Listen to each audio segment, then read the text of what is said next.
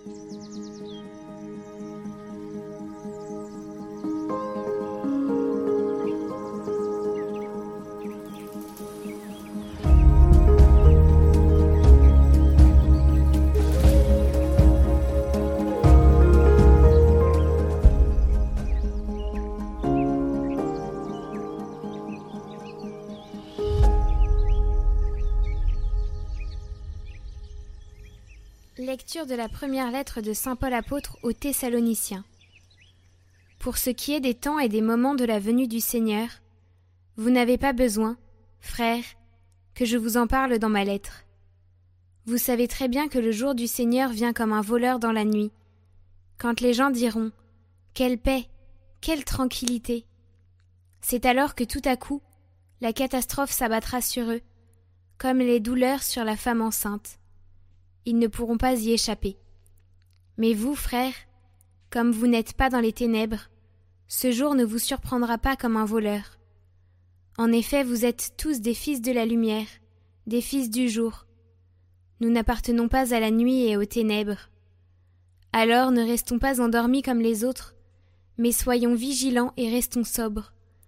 Car Dieu ne nous a pas destinés à subir la colère, mais à entrer en possession du salut par notre Seigneur Jésus-Christ, mort pour nous afin de nous faire vivre avec lui, que nous soyons en train de veiller ou de dormir. Ainsi réconfortez-vous mutuellement et édifiez-vous l'un l'autre comme vous le faites déjà.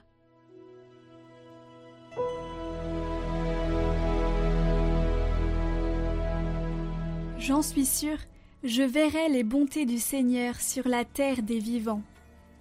Le Seigneur est ma lumière et mon salut. De qui aurais-je crainte? Le Seigneur est le rempart de ma vie. Devant qui tremblerais-je J'ai demandé une chose au Seigneur, la seule que je cherche. Habiter la maison du Seigneur tous les jours de ma vie, pour admirer le Seigneur dans sa beauté et m'attacher à son temple. J'en suis sûre, je verrai les bontés du Seigneur sur la terre des vivants. Espère le Seigneur, sois fort et prends courage. Espère le Seigneur.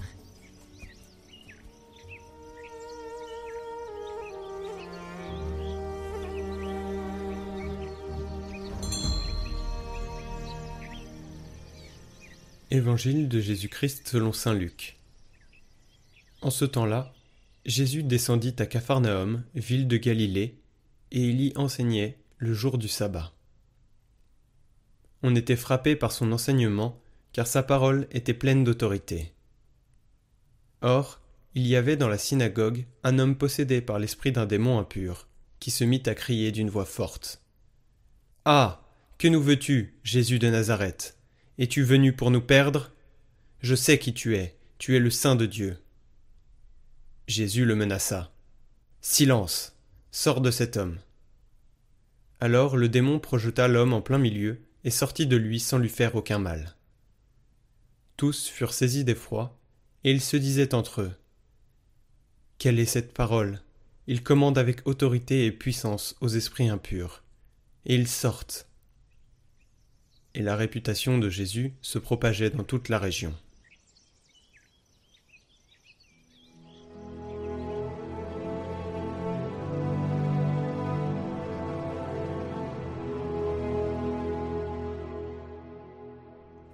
Commentaire de Diadoque de Photicée.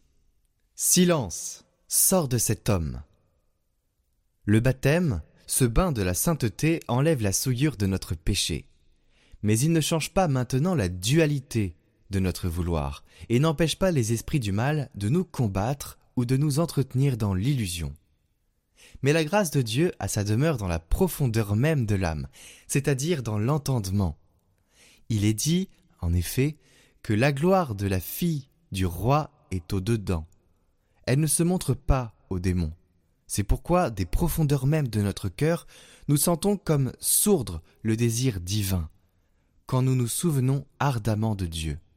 Mais alors, les esprits mauvais sautent dans les sens corporels et s'y cachent, profitant du relâchement de la chair. Ainsi donc, notre entendement, selon le divin apôtre Paul, se réjouit toujours de la loi de l'esprit.